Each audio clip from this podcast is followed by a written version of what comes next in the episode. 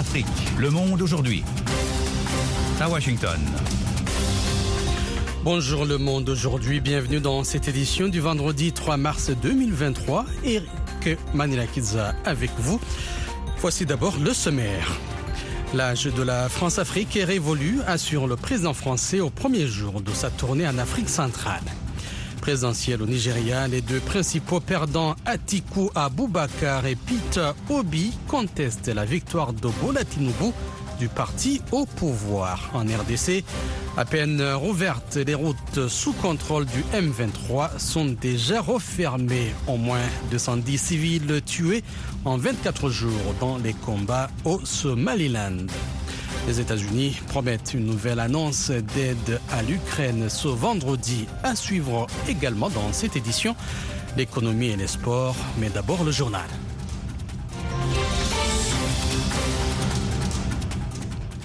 L'âge de la France-Afrique est révolu et la France est désormais un interlocuteur neutre sur le continent, a déclaré hier jeudi Emmanuel Macron au Gabon où il a participé à un sommet sur la protection des forêts tropicales au commencement d'une tournée de quatre jours en Afrique centrale. Lors de cette première étape, le président français a voulu illustrer sa nouvelle stratégie africaine pour les quatre ans à venir, déclinée depuis Paris en début de semaine.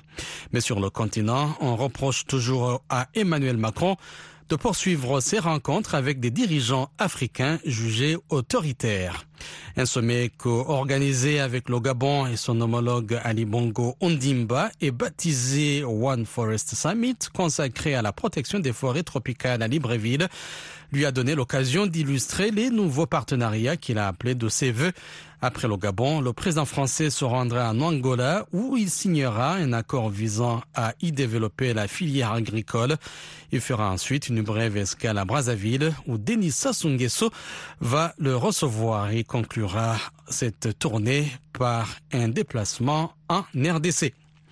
Au Nigeria, le principal opposant Atiku Abubakar, arrivé deuxième à la présidentielle du 25 février, dénonce des manipulations et des fraudes et parle de viol de la démocratie après la victoire du candidat du parti au pouvoir, Bola Tinubu Abdurrahman Selon Atiku Abubakar, les résultats proclamés par la Commission électorale nationale étaient, selon ses propres termes, grossièrement biaisés au profit de Bola Tinubu du Congrès des progressistes. Ce dernier a officiellement remporté l'élection présidentielle avec plus de 8,8 millions de voix, soit 36% des suffrages. Les manipulations et les fraudes qui ont accompagné cette élection sont sans précédent dans l'histoire de notre nation, a-t-il déclaré devant la presse. Je ne comprends toujours pas pourquoi l'arbitre électoral était si pressé de conclure la collecte et l'annonce des résultats, étant donné le nombre de plaintes et d'irrégularités enregistrées, a ajouté l'opposant. Peter Obi, qui est arrivé troisième, a lui aussi dénoncé des fraudes massives. Il a déjà annoncé qu'il allait contester les résultats devant la justice. Aboubakar a indiqué pour sa part que ses avocats étudiaient les résultats de l'élection et qu'il décidera de la conduite à tenir. Le Parti des peuples africains Côte d'Ivoire de l'ex-président ivoirien Laurent Gbagbo a accusé hier jeudi le pouvoir d'instrumentalisation de la justice à des fins politiques après l'arrestation la semaine dernière d'une trentaine de militants du parti. L'appareil judiciaire est devenu un instrument de pression des opposants ivoiriens, a affirmé Justin Koné Katina porte-parole du parti. Aucune des personnes arrêtées ne participait à un mouvement quelconque qui aurait troublé l'ordre public. Ce sont des arrestations arbitraires, a-t-il estimé, et réclamant leur libération immédiate. Dans l'est de la RDC, après des semaines de blocage, des camions et des passagers ont pu sortir de zones contrôlées par les rebelles du M23 et regagner Goma. Mais la réouverture de ces routes a tenu moins de 24 heures. Rosine Munezero. La circulation des biens et des marchandises est désormais autorisée sur une série de routes contrôlées par le M23, avait annoncé mercredi soir dans un communiqué le lieutenant-colonel Guillaume Ndike, porte-parole du gouverneur de la province. Peu après cette annonce, un premier convoi a pu regagner Goma sans incident majeur. Mais hier, en fin de journée, le gouvernorat a fait savoir que la mesure est suspendue jusqu'à nouvel ordre en affirmant que les rebelles venaient de tuer un chauffeur et de piller toutes les marchandises. Des dizaines de transporteurs et de passagers qui venaient du nord se sont retrouvés bloqués à Mouesso à cause des affrontements. Cette agglomération d'environ 60 000 habitants est passée sous contrôle des rebelles depuis le 26 janvier. Le M23, qui contrôle des panas entiers du Nord Kivu, continue de resserrer les taux sur Goma. Les États-Unis ont dénoncé hier jeudi l'escalade en Tunisie en proie à une vague d'arrestations d'opposants et se sont inquiétés d'informations faisant état de poursuites pénales engagées contre des personnes ayant eu des contacts avec l'ambassade américaine à Tunis. Une vingtaine de personnalités ont été arrêtées en Tunisie depuis début février lors d'un coup de filet dénoncé par l'opposition comme une tentative de la museler.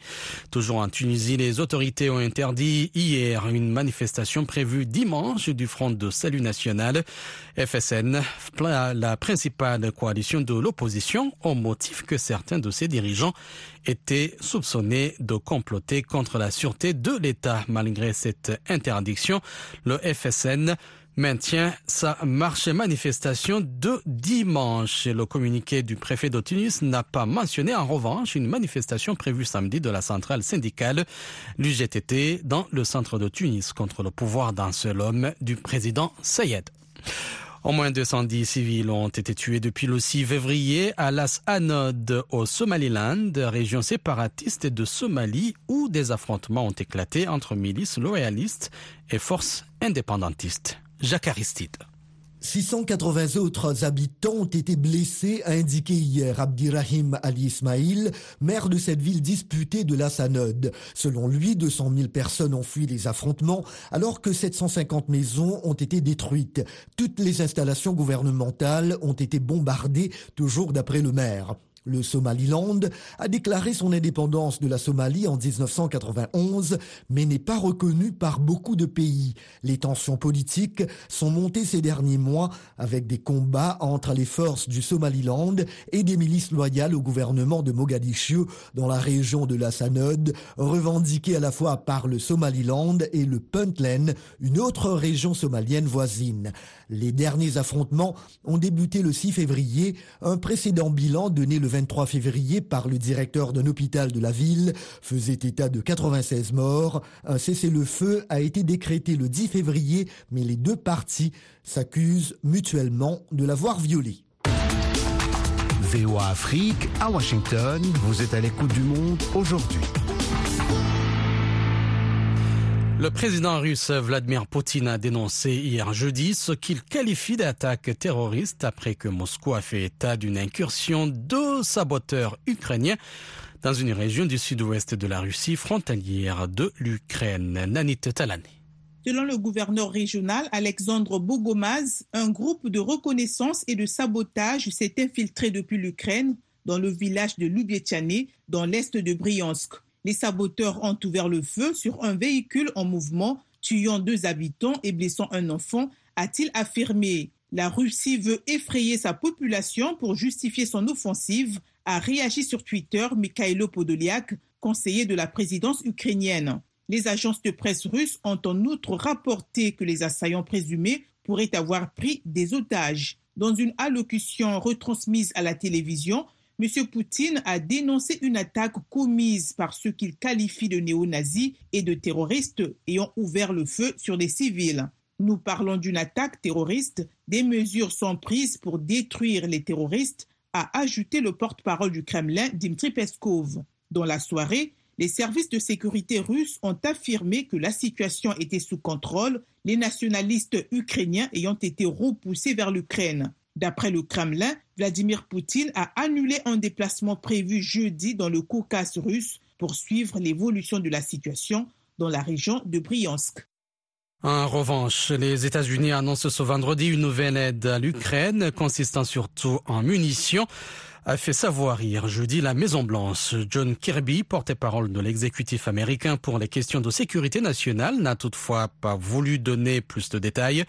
Cette annonce coïncide avec la visite à la Maison-Blanche du chancelier allemand Olaf Scholz. Ce dernier a appelé la Chine à ne pas fournir d'armes à l'agresseur russe de l'Ukraine, tandis que la France a exhorté Pékin à la prudence. Washington a mis en garde la Chine contre tout soutien militaire létale à la Russie. Pékin a démenti ces allégations. Le Parlement chinois tient à partir de dimanche sa session annuelle, un rendez-vous crucial qui devrait accorder un troisième mandat présidentiel à Xi Jinping, malgré la crise provoquée par trois ans de Covid. Lors du congrès du Parti communiste en octobre, l'homme de 69 ans au pouvoir depuis 2012 avait déjà été prolongé de cinq ans à la tête de l'organisation politique et de l'armée.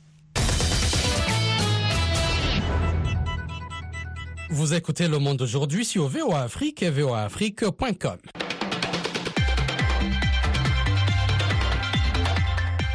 Retrouvez Nathalie Barge dans sa minute écho dans l'actualité économique en Afrique et ailleurs. Le comité de politique monétaire de la Banque centrale des États de l'Afrique de l'Ouest a décidé de relever à 3% le principal taux directeur pour les banques commerciales de l'UMOA à partir du 16 mars. Le taux d'inflation dans la région reste à un niveau supérieur à celui voulu pour une stabilité monétaire. Certains pays ont enregistré des taux supérieurs à 7%. Toutefois, une bonne campagne agricole a fait baisser les prix des denrées alimentaires. À l'occasion du dixième forum Africa Sankalp hier à Nairobi au Kenya, la fondation Visa a annoncé un partenariat de subvention d'un million de dollars avec deux organisations africaines. L'accord vise à créer un écosystème pour les femmes entrepreneurs du continent. Le financement s'inscrit dans le cadre de l'initiative Accès équitable lancée en 2020 dont l'objectif est de soutenir les PME mixtes et inclusives dans le monde. La compagnie maritime nationale d'Arabie saoudite a signé un accord avec l'autorité du canal de Suez pour créer une compagnie de transport maritime en Égypte. La nouvelle société exploitera des navires pour le transport de marchandises, produits chimiques et pétrole. Selon des données officielles égyptiennes, les échanges commerciaux entre l'Égypte et l'Arabie saoudite ont progressé de 19% en 2022, s'établissant à 9,5 milliards de dollars. Et nous passons directement à la page sport avec Nanit Talani. Bonjour Nanit. Bonjour Eric. Bonjour à tous. Cannes U20, on joue les derniers quarts de finale ce vendredi en Égypte. Oui, les Scorpions de la Gambie jouent contre les Faucons de Gédiane du Soudan du Sud à 15h locales à Alexandrie. Les Scorpions sont donnés favoris en termes d'expérience car leurs adversaires en sont à leur première participation à cette compétition. Ensuite, les Diables Rouges du Congo-Brazzaville en découdront avec les Aigles de Carthage de la Tunisie à 18h locales au Stade international du Caire. Cette rencontre met aux prises deux sélections irrégulières qui ne se mettent pas toujours au niveau attendu.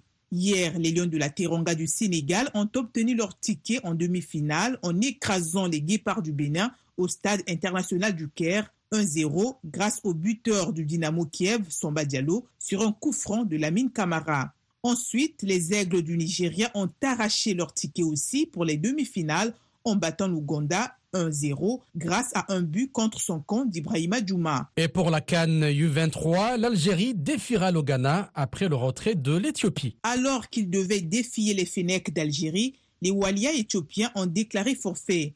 Ils ne disputeront donc pas leur tour préliminaire de la Cannes des moins de 23 ans. De ce fait, lors du troisième tour des éliminatoires, les Fennecs vont affronter les Black Stars du Ghana.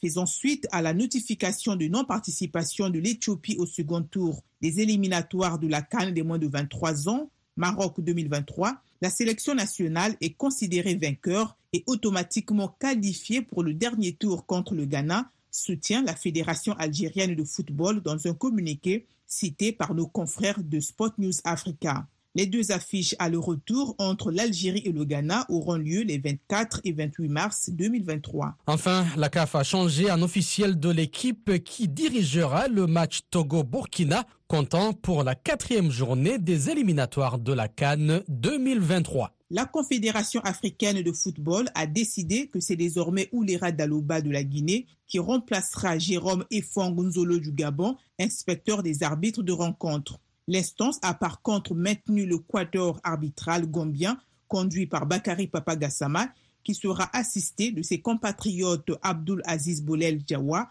premier assistant, Mustafa Bojang, deuxième assistant, et Lamine Djamé, quatrième officiel. Mamadou Ilou du Niger sera le commissaire au match. La rencontre aura lieu le mardi 28 mars 2023 à Lomé, au stade de Kégué, à partir de 19h temps universel. Et c'est tout pour les sports. Merci Nanit.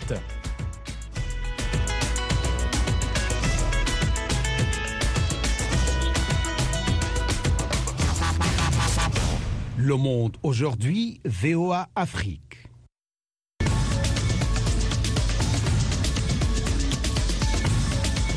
Vous êtes à l'écoute du monde aujourd'hui sur VOA Afrique. Eric Manelakidza de retour avec vous pour les dossiers du jour. Au Nigeria, les réactions au sein de la population sont mitigées après l'annonce de la victoire du candidat du parti au pouvoir APC, Bola Ahmed Tinubu, par la CENI hier. 87 millions d'électeurs se sont rendus aux urnes samedi dernier pour élire un nouveau président, mais les résultats annoncés par la Commission électorale nationale indépendante ne font pas l'unanimité. L'opposition appelle à l'annulation du scrutin pour fraude. Réaction de Nigérians au micro de Gilbert Tamba à Abuja. S'il y a quelqu'un qui n'est pas satisfait, il y a la justice là-bas. Mais plaider en faveur de la violence n'est pas la bonne voie. Comme maintenant, vous pouvez voir la rareté de l'argent. La situation du pays n'est pas bonne. Mais nous voulons un nouveau Nigeria qui doit être le sauveur. Quiconque vient, nous devons le soutenir.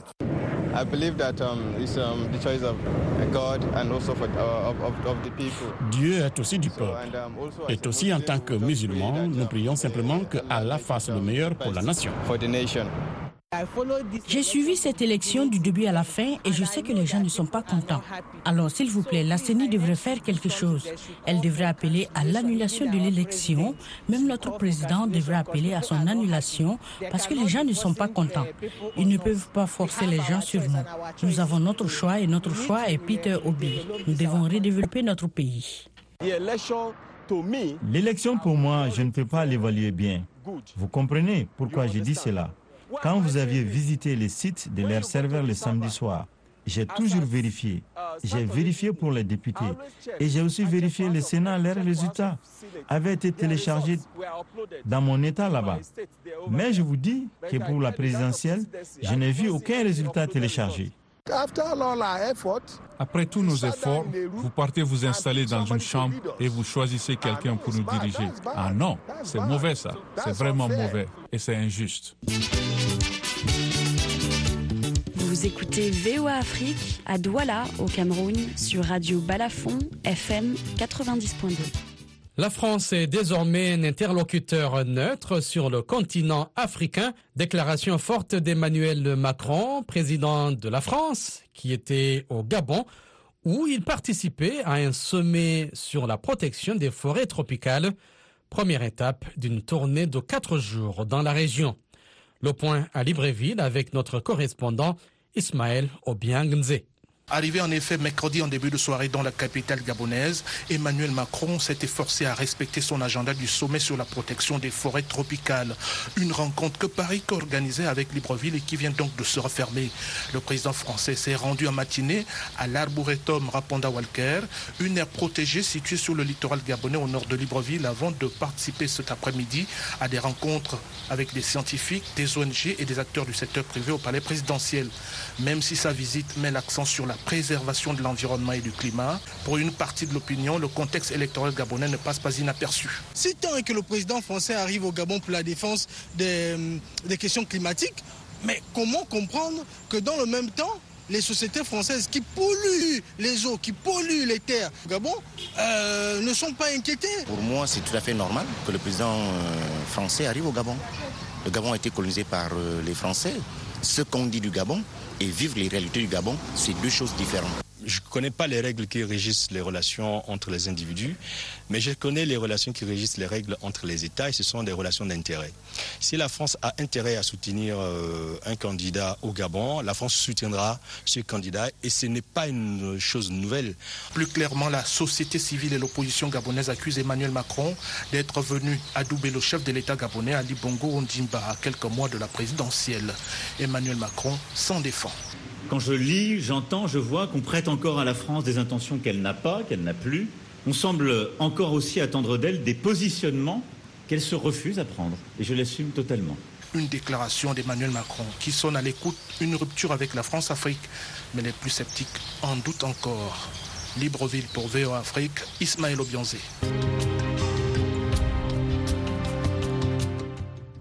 En Guinée, le gouvernement a procédé ce mercredi au rapatriement du premier convoi de Guinéens exposés au mouvement de violence contre les migrants subsahariens en Tunisie.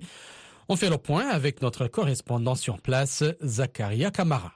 Au lendemain du retour du premier convoi de migrants guinéens en provenance de Tunis, c'est l'indignation et le sentiment de fierté qui s'expriment dans les rues de Conakry. Dès que j'ai vu ça à la télévision, j'avais le cœur pendu parce que je ne pensais pas qu'un pays africain comme la Tunisie, que nous avons de traités ensemble, peut se comporter ainsi. Si un pays africain se comporte ainsi, c'est vraiment regrettable.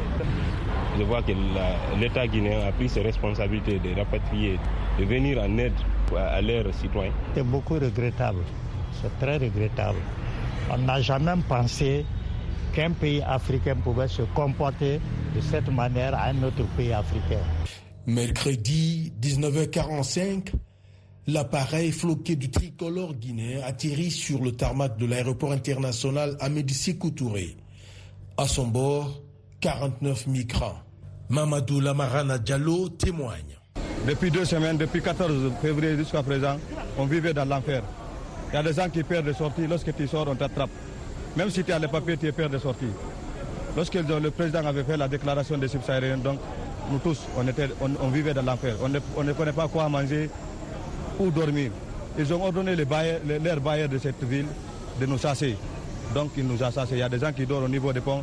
Et aussi encore, leur population encore soutiennent leur autorité. Ils rentrent dans les maisons de violer les femmes et voler tous les biens qu'ils volent. C'est le ministre guinéen des Affaires étrangères qui a conduit la mission de rapatriement. Maurice Andakouyaté parle donc des devoirs accomplis. Nous avons vu à bord mettre en place 131 Guinéens. Et 49 sont venus, il reste 81. Le pont aérien va continuer parce qu'il y en a qui sont à Sfax, il y en a qui sont dans d'autres, à Gerba, ils sont dans Au fur et à mesure qu'ils vont venir, ils seront rapatriés, ils viendront chez eux. Donc je suis très heureux et très ému d'avoir euh, accompli cette mission du chef de l'État. Le président de la transition, le colonel Mamadi Doumbouya, était à l'aéroport accompagné des membres du gouvernement. Le chef de l'État guinéen a passé des mots de reconfort aux migrants, des migrants qui ont passé la nuit à l'hôtel avant de regagner chacun sa famille ce jeudi. Zakaria Kamara pour VO Afrique Conakry. Vous êtes bien sur VOA Afrique, 24 heures sur 24 au Burkina Faso, à Ouagadougou sur le 102.4 FM. Page culture avant de nous quitter, le FESPACO édition 2023 à Ouagadougou, entre galeries marchandes, dégustation de repas et bien sûr projection de films, les festivaliers courent d'un quartier à un autre. Les plus curieux font un tour à l'Institut supérieur de l'image et du son ou ISIS, créée en 2006. Cette école, non loin du siège du FESPACO, sert de laboratoire pour les futurs techniciens du cinéma. Une visite guidée dans cette école avec notre envoyé spécial à Ouagadougou, Yakuba Ouedraogo. Ces jours de remise de parchemin à l'Institut supérieur de l'image et du son ISIS. 14 étudiants reçoivent leur diplôme dans différentes filières du cinéma. Ils sont aptes à affronter le marché du 7e art. Parmi eux, Djerbolo Nekwanoji Eve Noeli. Cette Tchadienne, spécialisée en photographie, entre autres, est consciente des défis qui l'attendent dans ce milieu dominé par les hommes. C'est vrai, j'ai fait la technique, j'ai fait euh, l'opération de prise de vue. Et étant une femme, c'est encore plus difficile parce que ce métier est toujours considéré euh, comme un métier d'homme. En plus de cette difficulté liée au genre, Noélie devra faire face à une autre réalité. Trouver du boulot dans un domaine où la production cinématographique est de plus en plus en baisse. Cette galère Salam Zampaligré, réalisateur qui fait partie de la première promotion de cette école de cinéma, l'a connu à la fin de sa formation en 2011. La production, elle est très lente en Afrique euh, et particulièrement au Burkina Faso. Donc on avait du mal à travailler sur euh, des projets de nos aînés pour encore plus se faire la main. Mais euh, moi particulièrement, j'ai eu la chance, après trois ans, d'avoir été contacté par une structure qu'on appelle SEMFilm euh, autour d'un long métrage. Donc j'ai eu la chance d'être le réalisateur de ce long métrage, La République euh, des corrompus. Et je pense que ça m'a permis après d'intégrer facilement le, le milieu. Salam Zampaligré enchaîne ainsi et réalise bon nombre de courts et longs métrages ainsi que des documentaires. Il est aujourd'hui en lice pour le prix des documentaires long métrage avec son film Le Taxi, le cinéma et moi, sorti en 2022. Pour apporter sa part de soutien aux étudiants en cinéma, le FESPACO leur a créé un cadre de compétition, la catégorie film des écoles de cinéma. Frédéric Caboret, directeur général de l'ISIS. Si les petits enfants de troupes peuvent eux aussi montrer ce qu'ils apprennent à faire aux aînés, et à la population. C'est une façon de les préparer à la compétition. Cette compétition entre films d'école de cinéma permet non seulement de jauger les compétences des étudiants, mais aussi de mettre en concurrence les matériels utilisés pour l'enseignement dans ces pépinières de formation des cinéastes. Sur ce plan, l'ISIS manque souvent de matériel adéquat. Nous disposons du matériel, du vieux matériel, on va dire, les caméras 16, 35, euh, mais aujourd'hui nous utilisons ce matériel-là pour leur montrer comment le cinéma a commencé, comment le cinéma s'est développé. Malgré ces difficultés, l'ISIS a formé des centaines de spécialistes du cinéma depuis sa création en 2006, selon son directeur général. L'école bénéficie de la confiance de nombreux étudiants étrangers. Il y a deux, trois ans, même un peu plus, euh, beaucoup de films qui ont eu les talents d'or ont connu la participation de nos étudiants. Cette année, dans la catégorie film des écoles du cinéma, 22 productions cinématographiques, dont trois de l'Institut supérieur de l'image et du son, sont en compétition. Thierry Kaouré, Yacouba Ouedraogo, VOA Afrique, Ouagadougou.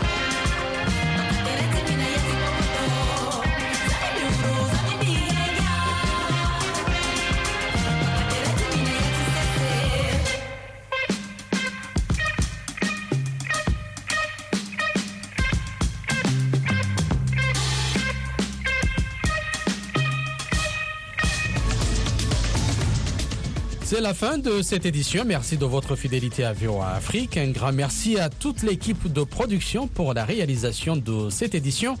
Firmin Koyaweda a assuré la mise en onde. Merci également à l'équipe de rédaction. À la présentation, Eric Manilakiza, ainsi va le monde aujourd'hui. Pour plus d'informations, 24 heures sur 24 sur votre site internet voafrique.com. Sans oublier nos pages Facebook, YouTube, Twitter et Instagram. Et bien sûr, je vous souhaite une excellente journée à l'écoute de nos programmes.